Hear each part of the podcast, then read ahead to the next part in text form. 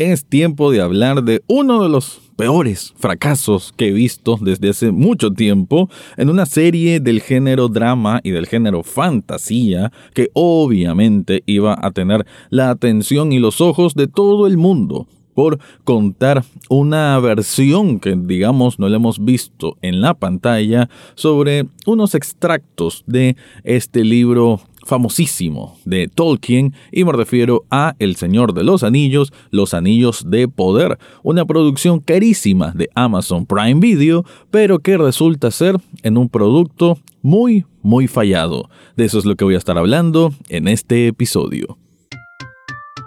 Análisis cinéfilo y seriéfilo de la actualidad. Esto y más en el podcast Echados Viendo Tele. Esta es una producción desde Nicaragua de Rafael Lechado.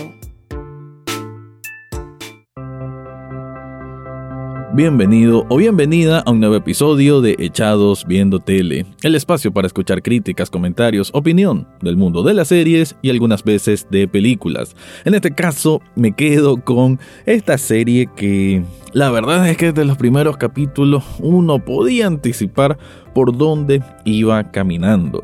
Y es eso, mejor dicho, que iba caminando mal o que su camino no no forjaba algo más interesante.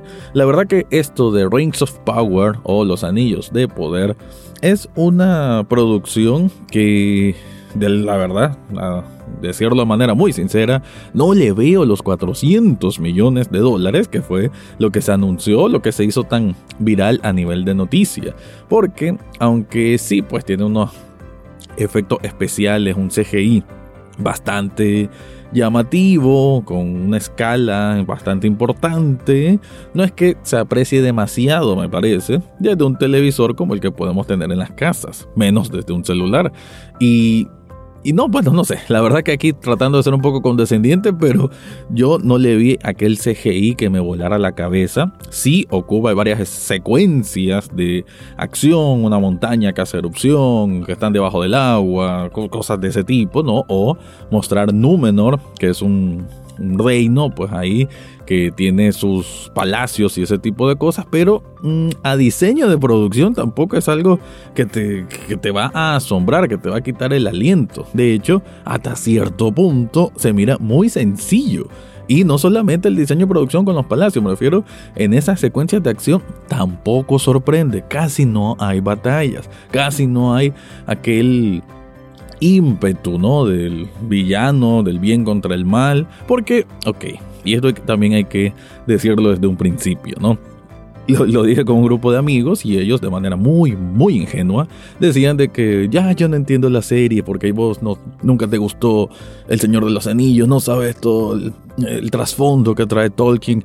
Y la verdad es que sí es cierto que miré las películas, la trilogía, no están en mi cuarto mental de un recuerdo importante porque no, las vi, las consumí y ya estuvo, no, no, nunca las revisité, no le veo ninguna necesidad, no las considero como una biblia de la fantasía y, de cómo tiene que ser el entretenimiento fantástico, no lo veo de ese tipo, sí le voy a respetar el hecho de cómo ir eh, hilvanando, ¿no? Esta, estas figuras tan emblemáticas de, de guerreros pues fuertes contra un villano final.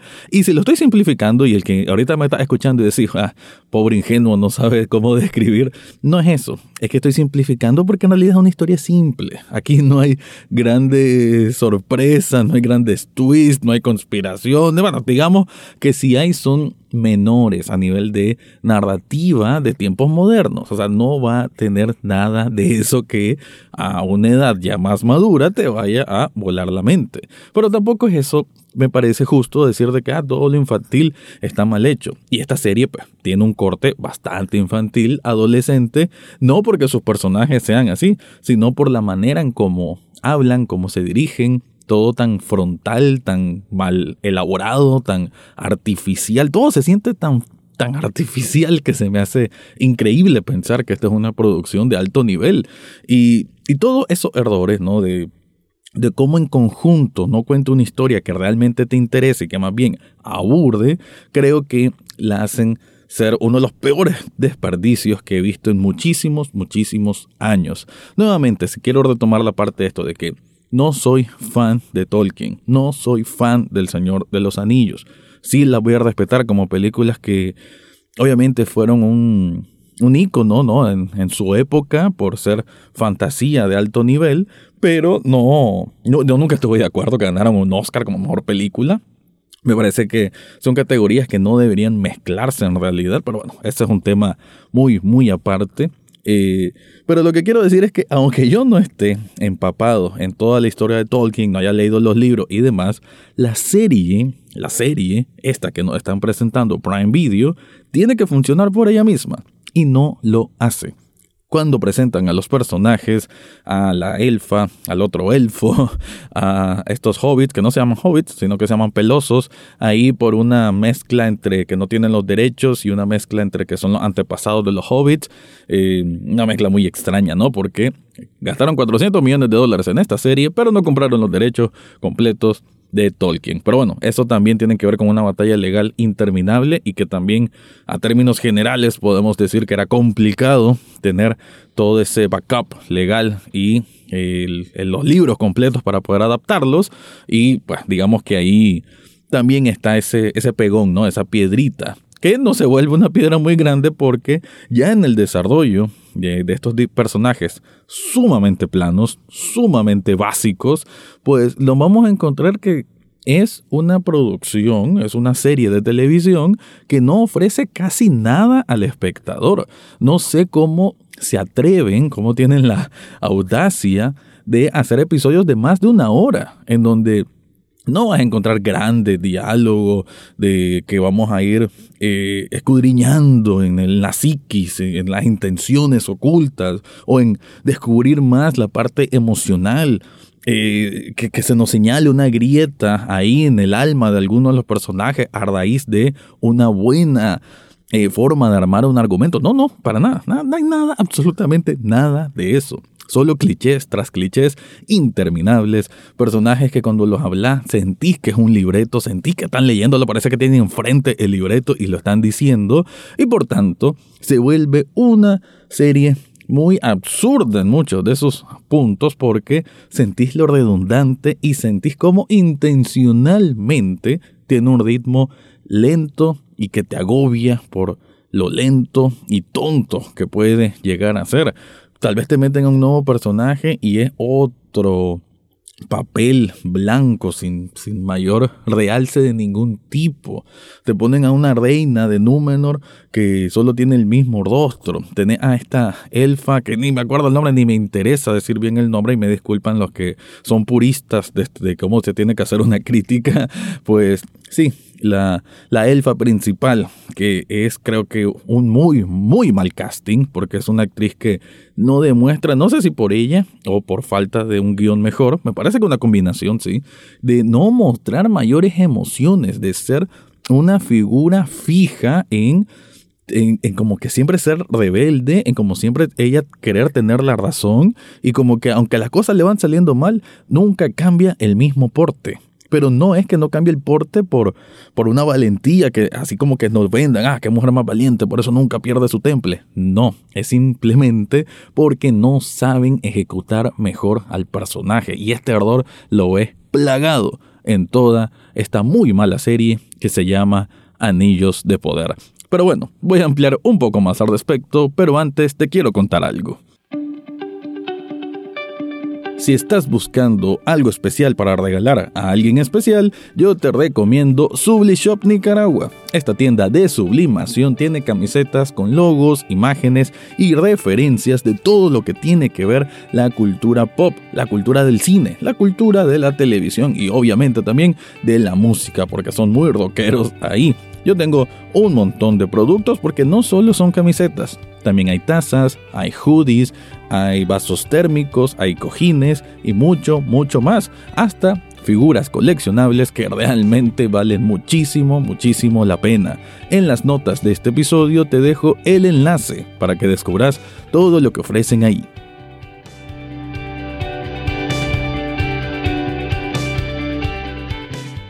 Como pudieron escuchar, pues sí estoy como enfadado por la serie porque es una, una decepción constante. Bueno, tampoco es que yo esperara mucho, por lo mismo, que sé que es una fantasía mm, que trata de ser épica, pero que ya en estos tiempos como que no se va a sentir así. Y, y bueno, yo, yo temía esto, ¿no? Porque en realidad no es tanto la historia, no, porque no quiero que se me malinterprete y que piensen, ah, este simplemente es un hater del Señor de los Anillos y por eso no le ve ningún valor. No, no es eso, porque estoy seguro que a manos de un equipo que le puede dar otro giro, ya sea de más profundidad o de más emoción, porque no estoy pidiendo aquí que me hagan a un personaje complejo y filosófico, no estoy pidiendo eso. Estoy pidiendo que las emociones de lo que quieren transmitir, pues que cumplan con eso, que lleguen. Y esta serie no lo tiene. O sea, no tiene un personaje por el que esté abogando de, ah, ojalá salga de esta, o, ah, ¿será que va a morir? No tiene eso. Todos los personajes se vuelven tan indiferentes, tan sin ninguna sazón, son un platillo sin sal y como que no tratan de remediarse. De hecho, entre más avanzan los episodios, te vas a ir, o sea, te seguís tropezando con los mismos errores por esos clichés, esos tropes que no saben evolucionar de los mismos. Por ahí, obviamente, sí hay cosas que importan, y porque ahorita no he hablado absolutamente nada de la historia, pero digamos que esto de, los orcos, cómo van saliendo, cómo se van expandiendo, esto de las tierras de Mordor, de Sauron, eh, de Morgoth, eh, eh, los enanos que tienen este mitril como mineral. En realidad hay varias líneas narrativas, varias líneas de historia que si, te, pues, uno empieza a contabilizar los ocho episodios, sí, digamos que hay movimiento interesante. Está este personaje, el extraño, que llega, que cae de un meteorito y que lo agarran los pelosos, sobre todo una niña, que es el que le agarra cariño y que lo protege, un hombre que no sabe ni hablar ni quién es, y que te va generando ese misterio, ¿no? Digamos que en realidad los elementos para que sea una serie con potencial están ahí. O sea, ahorita que estoy haciendo este recordatorio y te lo estoy transmitiendo en este podcast, me doy cuenta de que sí hay cosas que se pueden desarrollar de mejor forma, pero no lo hacen. No sé si es por ambición, si es porque querían llegar sí o sí a ocho episodios, pero una vulgaridad, esa es la mejor forma de decirlo, es una vulgaridad que con tantos buenos elementos lo estiraran como chicle para casi nueve horas de metraje, en la que bien te la resumís creo que en tres horas. ¿Por qué?